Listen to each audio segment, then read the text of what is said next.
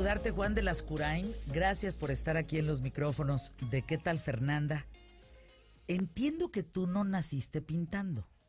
No, no nací pintando. Antes que nada, mucho gusto en conocerte. Saludos a toda tu, audiencia. No, yo no nací pintando. Nací aquí en la Ciudad de México. Este, pero crecí en Monterrey. Y la verdad, mi papá, cuando tenía como 8 o 9 años, me dio una raqueta de tenis. De hecho, nos llevó a mí y a mis dos hermanos a las canchas de tenis. Nos enseñó a jugar tenis. Yo me enamoré del deporte, en ese entonces el tenis. Este, por el otro lado, mi mamá eh, siempre me, como que siempre me inspiró a no ser como todo el mundo, o sea, no ser, no nada más nacer, o sea, nacer, crecer, ir a estudiar con el fin de solo hacer dinero para pagar tu casa, tu carro, como me, me, me sembró muchas semillas de fe de que yo tenía un propósito mucho más grande por el cual estaba aquí. Ay, qué bonito, Juan. Y que también tenía un propósito que a lo mejor a los 10, 11, 12, 13 años ni siquiera sabía cuál era ese propósito. Entonces, de pintura y arte, al comienzo de mi vida no, no hubo nada. Ahora, ni siquiera un contacto a través de tus papás o de alguien en casa. O sea, el arte, digo, como que vas a un museo, pero nada más. Sí, por ejemplo, eh, un abuelo de mi mamá había sido escultor, en casa de mi abuela siempre había pues, esculturas y cuadros y todo eso, pero la verdad yo sí me clavé mucho en el deporte. O sea, yo o sea, ¿estabas listo para competir a nivel internacional? Eh, empecé estatal, regional, luego nacional en México. Era bueno, no te voy a decir que fui campeón nacional ni, nada por el estilo, pero a los 17 años me, se me, dan una beca en Oklahoma, en una universidad en Oklahoma, este, para jugar tenis en la universidad. Entonces ahí yo digo, ¿sabes qué? Me voy a ir, eh, es cuando me voy a Estados Unidos, empiezo a jugar tenis, me va normal, pero yo como a los 17, 18 años, ya que llegué a la universidad, como que yo sentía que, que ya como mi sueño del tenis, como que no, no se iba a convertir en realidad. También hay que ser realista en la vida, ¿no? Tienes sueños y hay veces que pues, no se dio. Entonces yo dije, ¿sabes qué? Pues no importa, algo más voy a poder hacer. Yo estudié relaciones internacionales eh, la verdad, yo no sabía a los 17 años qué quería hacer con mi vida, aparte de lo que era el tenis en ese momento. Es que además, quién sabe, ¿no? Muy pocos, digo, solo que sean tocados por la mano de quién sabe, saben qué quieren. O a veces te quieren influenciar en que seas doctor, abogado, o sea, como, la familia, ¿no? Una carrera como más segura. Y yo sí estaba seguro que no quería ser ni doctor, ni abogado, ni nada de eso, ni ingeniero, ni, o sea, eso sí estaba seguro. Entonces, pues, estudié relaciones internacionales y de hecho, el último semestre, antes de terminar la carrera, eh, tenía yo un amigo que era corredor. Yo también era muy, buen tenista y muy buen corredor. Y este amigo un día me dice, oye, vamos a hacer un triatlón a Florida.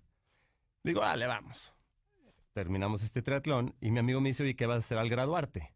Mi papá ya me había dicho, oye, ¿cuáles son tus planes? Y yo le dije, pues no sé todavía. Mi papá me dijo, bueno, vete a hacer una maestría o tienes que trabajar, ¿no? Lo normal.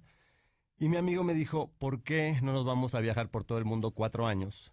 Ah, caray. Como triatletas. Y a mí me llamó mucho la atención eso. Te digo, ¿Y de qué vives? Pues eso fue lo que me dijo mi papá. Y yo le dije que pues no sabía. Que no importaba. Pues a, lo mejor me cereas. o a lo mejor.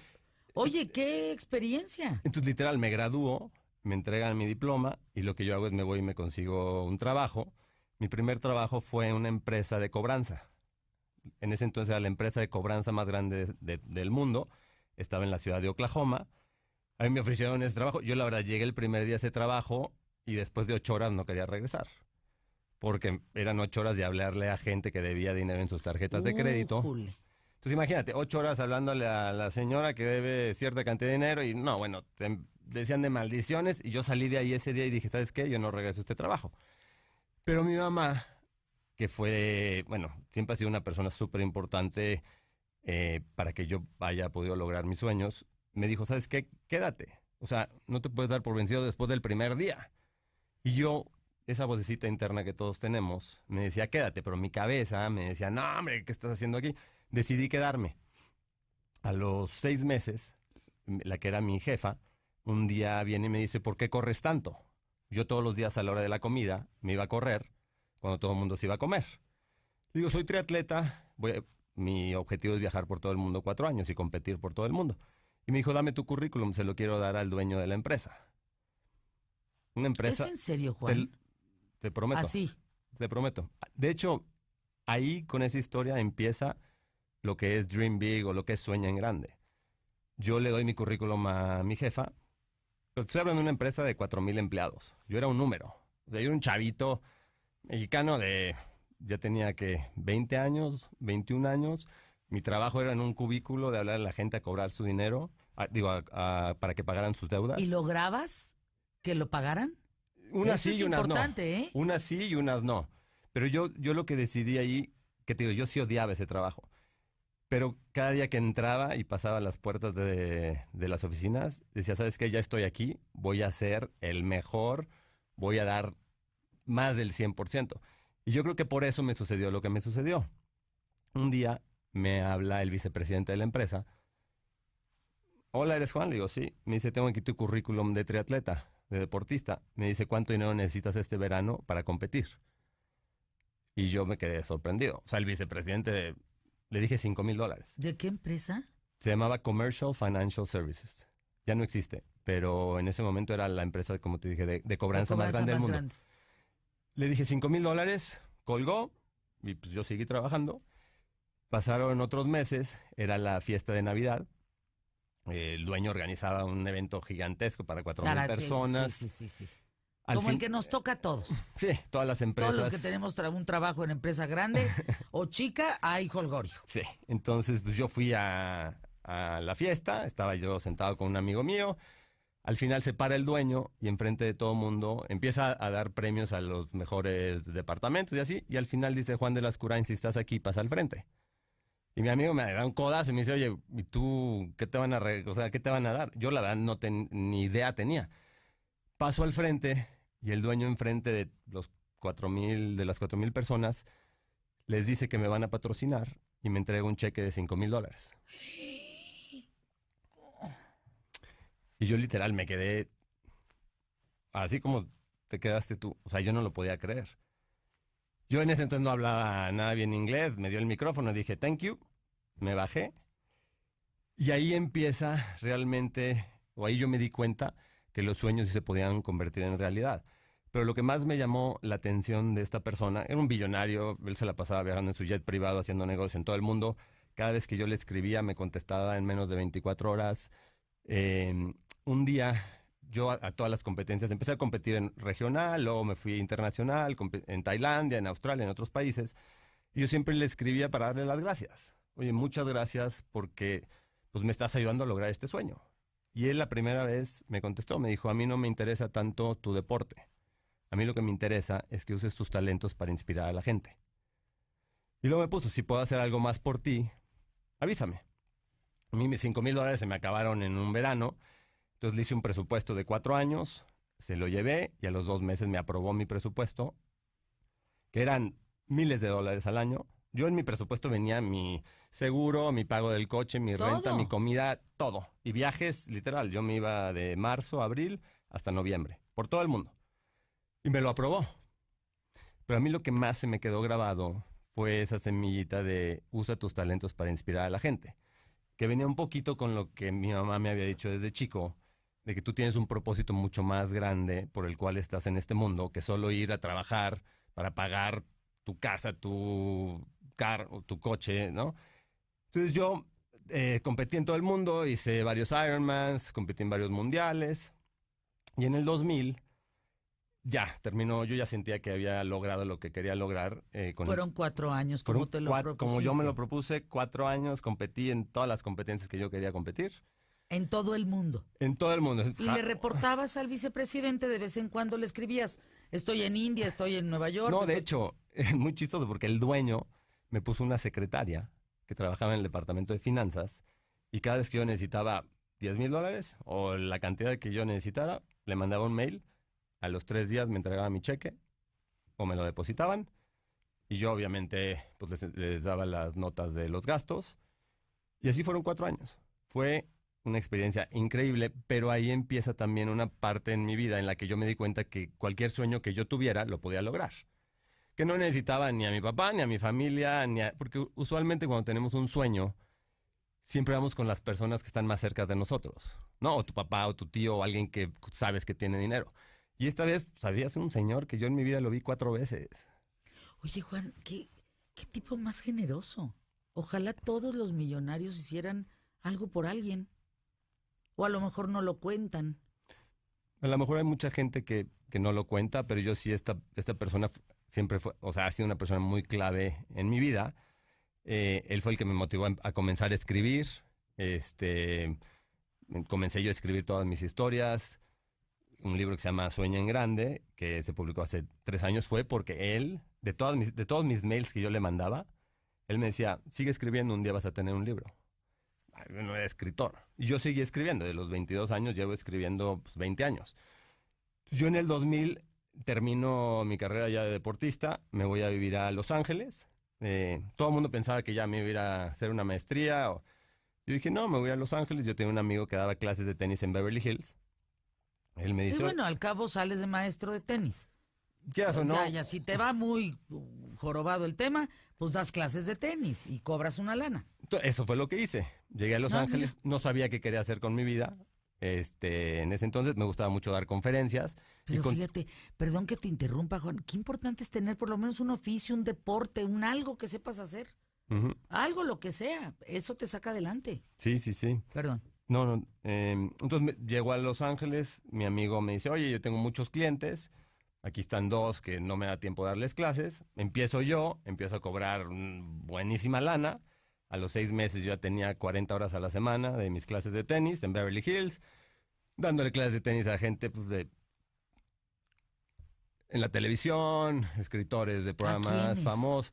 Pues le di, mira, a los hijos de Val Kilmer, los dueños de Guess, que iba a su casa, eventualmente, no, no los primeros meses, eh, escritores del programa Friends, y así fueron dos, tres años, que me empezó a ir bastante bien, o sea, económicamente me empezó a ir increíble, me renté mi departamento en Santa Mónica en la playa, me compré mi convertible, pero a los tres años y medio yo como que tenía una inquietud de que había algo más. ¿Volviste a tener contacto con el vicepresidente de Sisi? con el dueño de, de CFS. eh, CFS.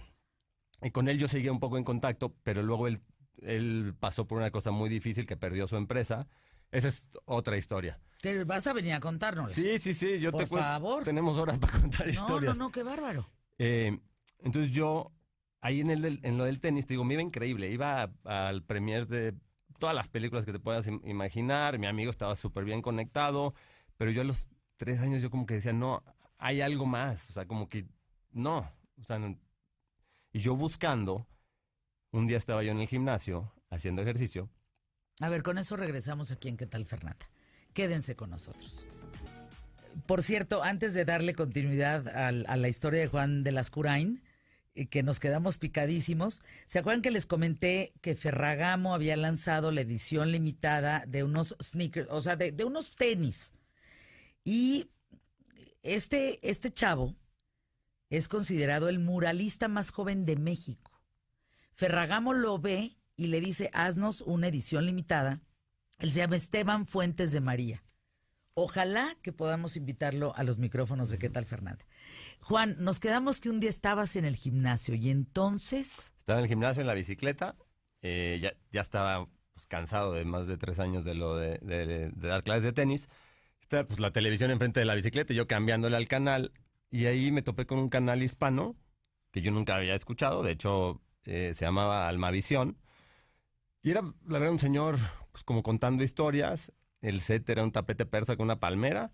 Y yo no sé por qué venía un teléfono en la pantalla y, en la pantalla y yo lo apunté. ¿Cómo? No, algo me dijo, apunta el teléfono. Entonces yo esa noche llegué a mi departamento, mi mamá estaba visitando, en ese, en ese entonces mi mamá vivía en San Antonio eh, y mi mamá estaba organizando unos eventos para apoyar a la comunidad hispana en Estados Unidos.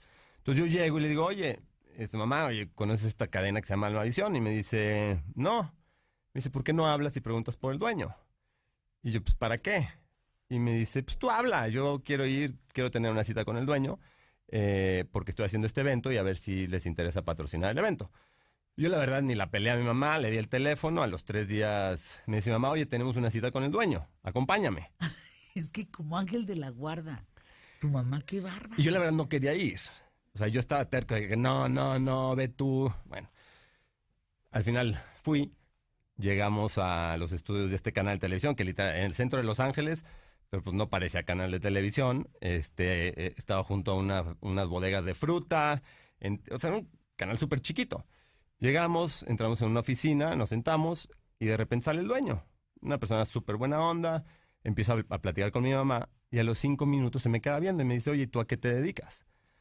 Le cuento un poquito de mi historia, de lo que había hecho de triatlón, eh, un poquito que lo que hacía con el tenis y me dice, ¿por qué no es un programa de televisión aquí? Así me dijo. Y yo, o sea, yo no, en mi vida he hecho, o sea, lo, más que había hecho era dar conferencias. O sea, me invitaban a dar conferencias. sí? No, me tardé un poquito. Porque lo primero que se me vino. Juan, te pusiste difícil. No difícil, pero yo me quería salir del tenis. Y dije, bueno, pues le voy a cobrar. Entonces le dije, oye, ¿cuánto me pagas? Y me dijo, nada, somos un canal sin fin de lucro. Pero me dice, te regalo media hora los sábados en la mañana. Y dice, tú hazme el programa yo te lo paso. Entonces le dije, pues órale. Salgo de ahí y ahí es donde em, empieza lo que es mi marca, Dream Big. Yo esa noche me siento un papel en blanco y escribo que voy a empezar esta marca llamada Dream Big, que se va a enfocar a inspirar a la gente a seguir sus sueños y va a empezar con un programa de televisión. Después puse que iba a ser productos, una línea de merchandising y la tercera plataforma que eventualmente yo quería apoyar a talento joven. Deportistas, artistas, de todo tipo de talento. Y era una hoja en blanco. Era todo lo que tenía. Y dije, ¿y ahora qué hago? En ese entonces no había ni celulares para grabarte, ni Face, o sea, no existía nada de eso. Estamos hablando del 2004, hace 14 años que yo empecé la marca.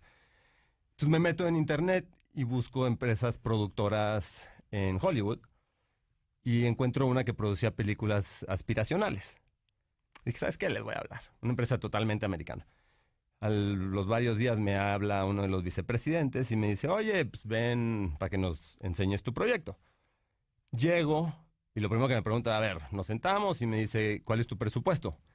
Y yo, brother, aquí no hay presupuesto, es una cadena sin fin de lucro, pero el programa es para inspirar a, la juventud a, seguir sus sueños.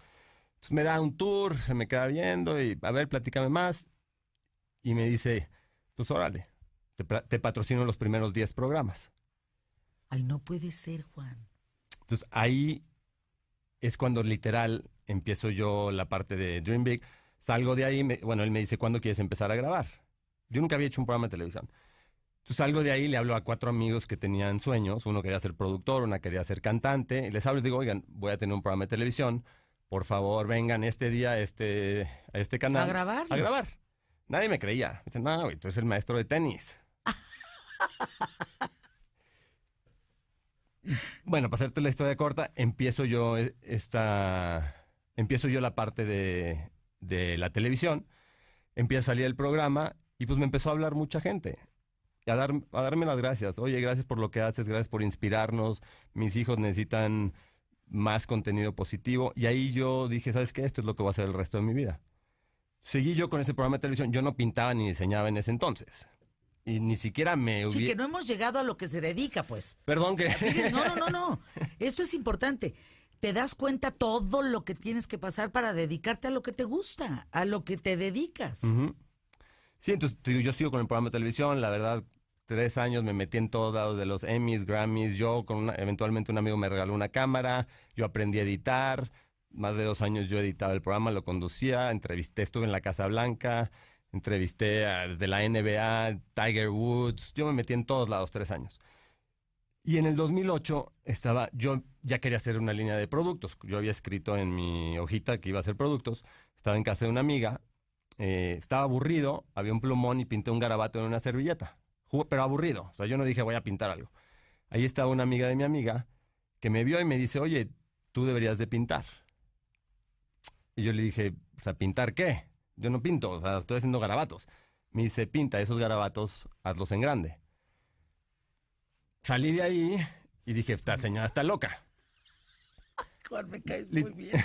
Esta señora está loca. O sea, mi mente me dijo, güey, está loca. O sea, yo no pinto, nunca he pintado nada.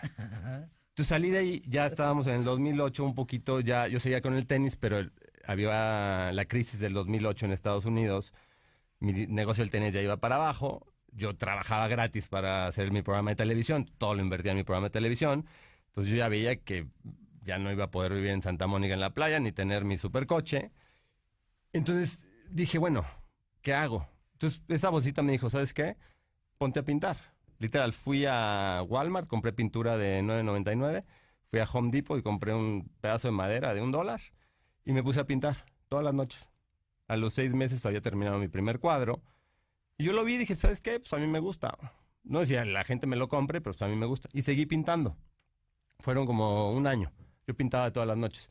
Y luego lo quise, bueno, un día fui a la galería más cara en Rodeo Drive con mi cuadro.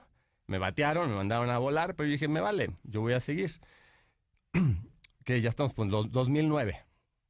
Seguía yo pintando. Y un día una señora vino y me dijo, a ver, ¿eres artista? Me dice, los artistas no hacen dinero. Haces un programa de televisión gratis, tu negocio del tenis está yendo a...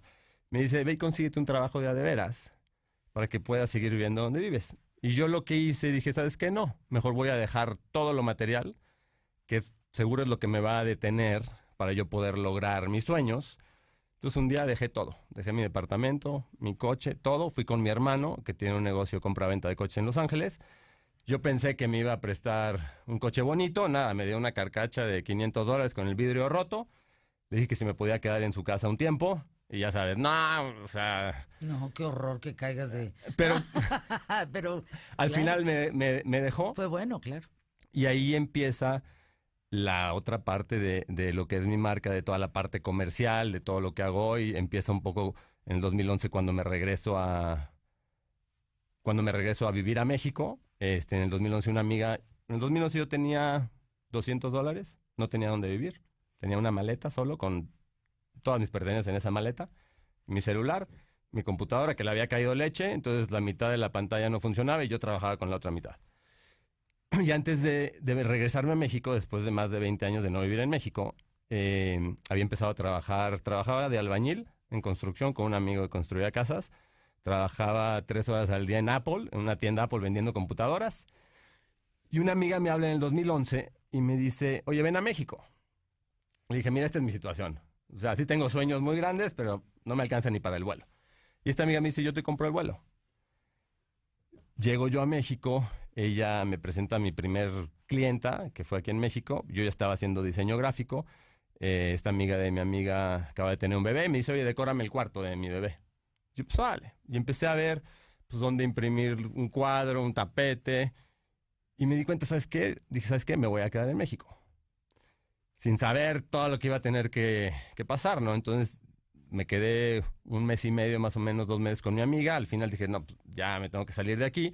Fui con una persona que tiene suficiente dinero y yo pensé que él me iba a poder apoyar en mi sueño. Me dijo que no me podía quedar en su casa. Literal, salí un sábado en la mañana, me fui a un Starbucks y dije, ¿qué hago? ¿Me regreso a Estados Unidos? ¿Me quedo aquí? con la misma computadora con leche. La misma computadora con leche, una maleta, mi celular. Lo mismo como llegaste. Ya tenía un poquito más de dinero, pero estoy hablando de 5 mil pesos en la bolsa. Mis cuentas de banco en cero. Y digo, ¿qué hago? Y dije, pues me voy a quedar. Entonces me meto a buscar hoteles en México, me salen los hoteles más caros en Polanco. Y dije, no, hoteles baratos en México. Y me sale un hostal en República de Brasil. A ver, con eso regresamos aquí en ¿Qué tal, Fernanda? Esta es la historia de Juan de Lascurain, diseñador, emprendedor mexicano, creador de la marca Dream Big. Y si escuchas a Juan, no tiene por qué atorarse nada. Uno fluye, tiene que fluir. A ver, Juan de Lascurain, no nos tienes, pero llegas, buscas un hotel de los baratitos, porque pues tienes cinco mil pesos en la bolsa, nada más. Te aparece uno en República de la no sé qué, un hostal, y luego... República de Brasil, ahí al ladito del Zócalo, este, eran creo que 50 pesos la noche, obviamente eran 12 literas, ya sabes, cuarto compartido, no me alcanzaba para el cuarto solo. Dije, me vale, agarré el metro, me fui y dije, creo que pagué dos semanas anticipadas. dije, ¿qué hago? ¿A dónde me voy a conocer gente? Dije, pues me voy a Polanco, me voy al Starbucks que está en Mazarik, en Polanquito. Dije, ahí me voy a sentar. Que es una zona, amigos de la República, como serían Dares o como sería, o sea, es una zona comercial, hay cafecitos, hay tiendas de marcas muy sacale punta, o sea, ahí se mueve mucha sociedad, pues. Sí, dije, bueno, pues ahí hay mucha gente en este Starbucks. y yo pues ya andaba con mis jeans pintados, porque eran promoción, la gente me paraba en todos lados, oye, tus jeans, ¿quién te los hace? Es que tú los pintaste. Sí, yo cuando empecé a pintar, de hecho un día, en lugar de limpiar la brocha en el trapito, la limpié en los jeans. Y luego dije, oye, pues está cool, entonces los pinté. Y ya sabes, tu mamá siempre te dice, chiquito, nunca te pintes la ropa. Y yo dije, yo me la voy a pintar. Y empecé a salir en Los Ángeles con mis jeans pintados. Y la gente me empezó a... A, parar. No, mucha gente, obviamente, pero sí me no, pues, paraban. te acabo de decir dónde los vendes. Sí. Antes de que empezara la entrevista, cuando me saludó, lo, automáticamente vi tus jeans y te dije, ¿dónde compro esos jeans? Entonces yo, Están increíbles. Entonces yo con mis jeans de a diario, ¿no? Este, entonces llegué yo el primer día a Starbucks, me sentaba en las mesitas y ahí un día conocí a un señor que literal vio mis jeans y me dijo, oye, están increíbles. Pero un señor ya como de 60 y cacho, ¿no?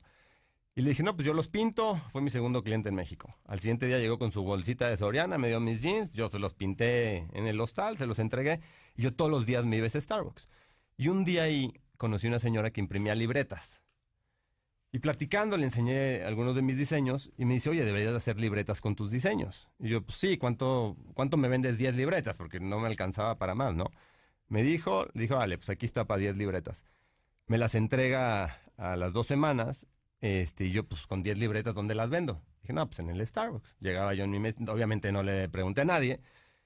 Me sentaba en la mesita, ponía todas mis libretas regadas y al que se sentara al lado mío, pues, oye, ¿y tú a qué te dedicas? No, pues yo soy lo que fuera, ingeniero. ¿Y tú, diseñador? Mira, aquí están mis libretas. Y, em- y empecé ahí a vender tres, cuatro libretas diarias. Y un día dije, ¿sabes qué? Voy a ir con la gerenta del Starbucks a ver si me deja vender las libretas en la caja. Fui con ella, me dijo que no, obviamente, que tenía que ir al corporativo. Este, entonces yo le hice una cajita para que el dinero no entrara en, en, en la caja general de, de, Starbucks. Le hice una cajita, le pusimos una etiqueta que decía el 10% se dona, a la, le pregunté qué fundación patrocinaba ella. Y me dijo, órale, increíble, pusimos la cajita y ese Starbucks se convirtió en mi primer tienda, galería y oficina. Dos años. ¿Cómo? Le dije que si podía quitar sus cuadros y podía poner mis cuadros. Me dijo que sí. Y le dije que yo le organizaba un evento todos los viernes en la noche. Entonces, dos años, literal, mi oficina, pues porque ahí me sentaba a trabajar y ahí empecé a recibir clientes. Si alguien llegaba y yo me fijaba que estaba viendo un cuadro mío, yo me paraba y le decía, oye, hola, pues soy tal y tal y ¿te gusta mi cuadro? Sí. Ah, pues siéntate aquí en mi mesita y ahí empecé a hacer pedidos. Empecé a pues, hacer pedidos de cuadros, eh, de las libretas y luego lo que hice yo fue, fue, fue eh, comencé a licenciar mi marca porque no me alcanzaba para venderle a las cadenas grandes, porque no tenía capital.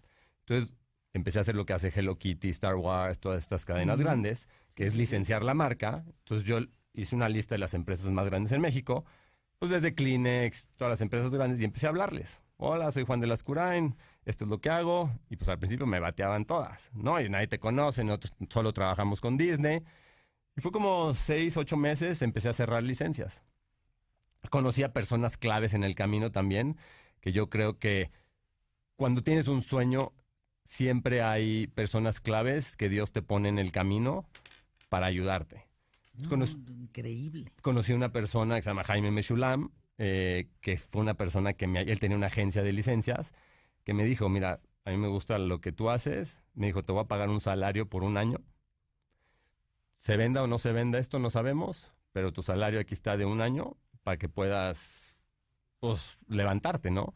Con él fue cuando empecé a licenciar, empezó a salir producto en México. Eh, que ¿Producto fue, de quién? Por ejemplo, Starbucks. Libre, li, bueno, con Starbucks no he hecho nada con el corporativo todavía. Pero sí con ese Starbucks. Pero sí con ese Starbucks. Eh, fueron cuatro años que yo estuve ahí. De hecho, yo me salí de vivir del hostal, acabé viviendo arriba de ese Starbucks.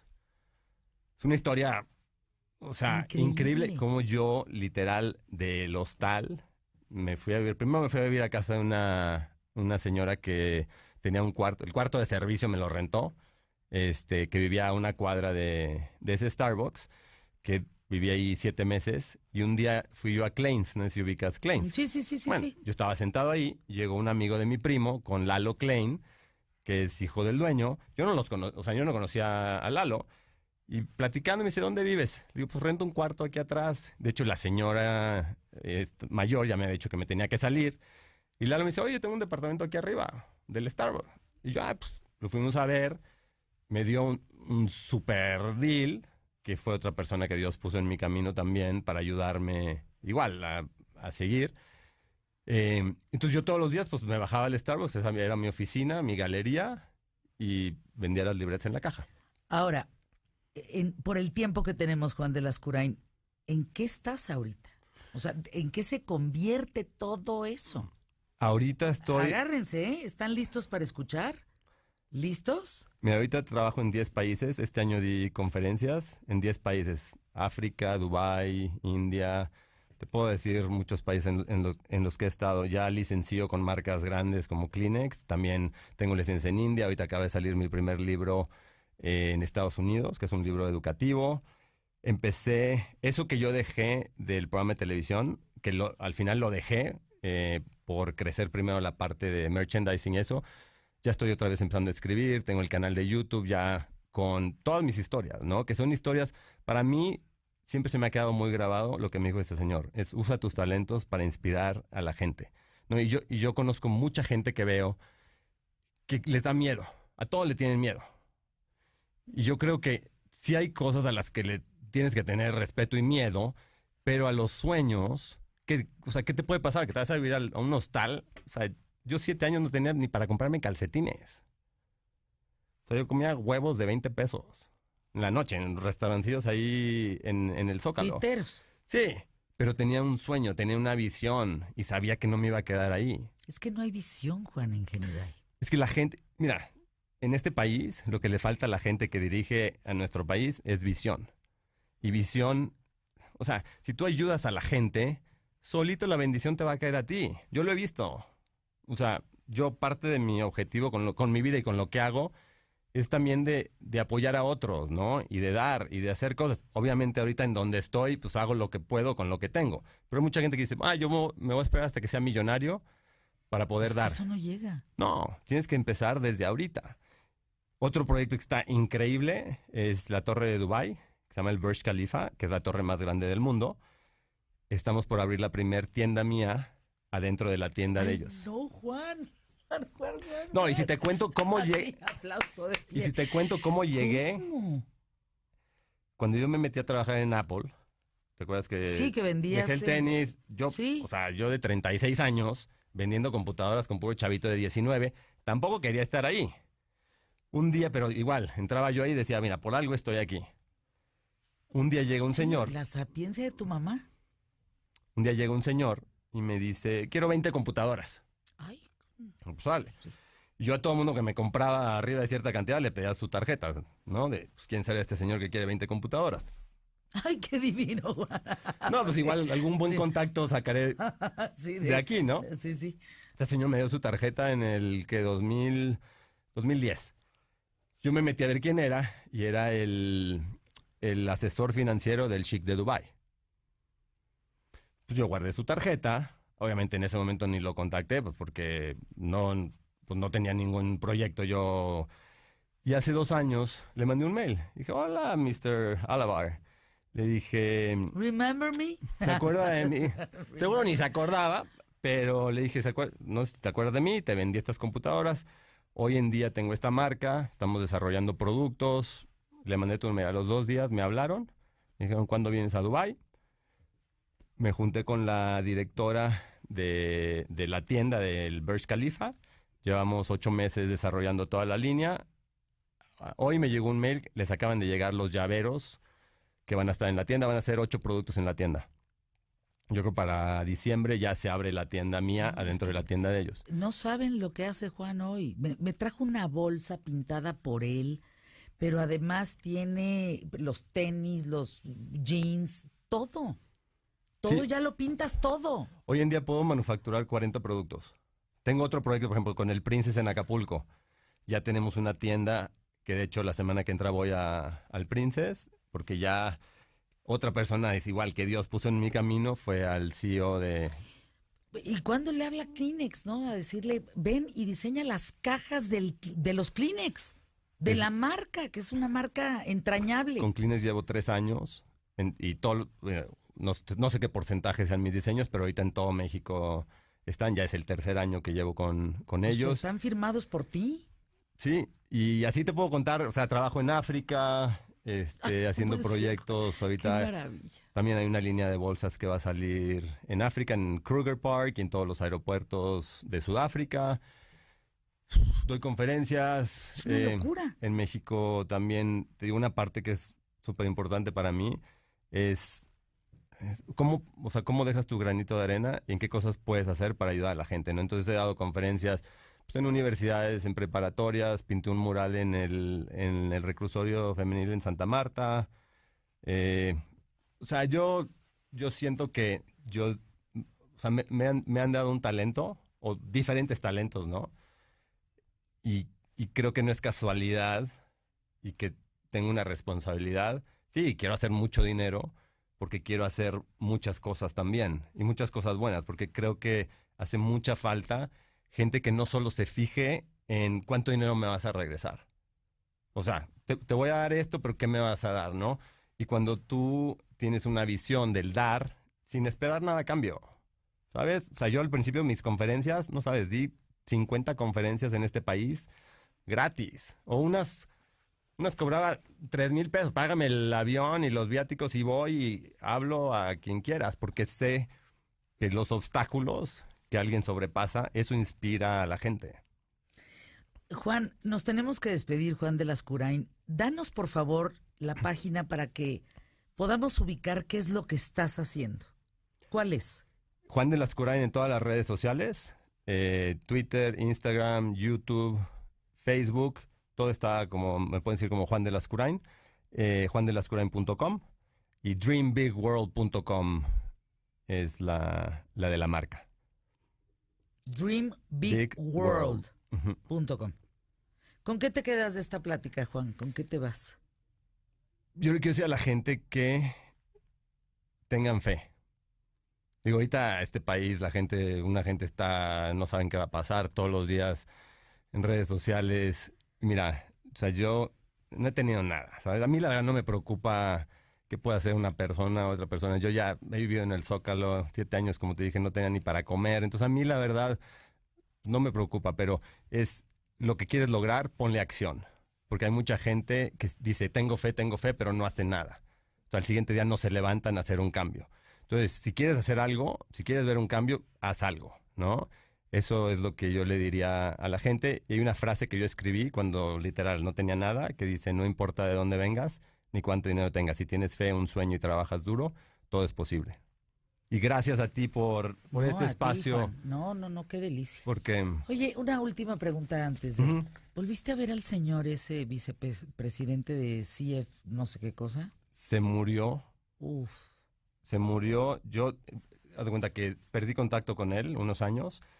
Lo sentí contactarlo, le escribí, no me contestó, le mandé por Facebook a la esposa y me dijo, se murió hace dos días.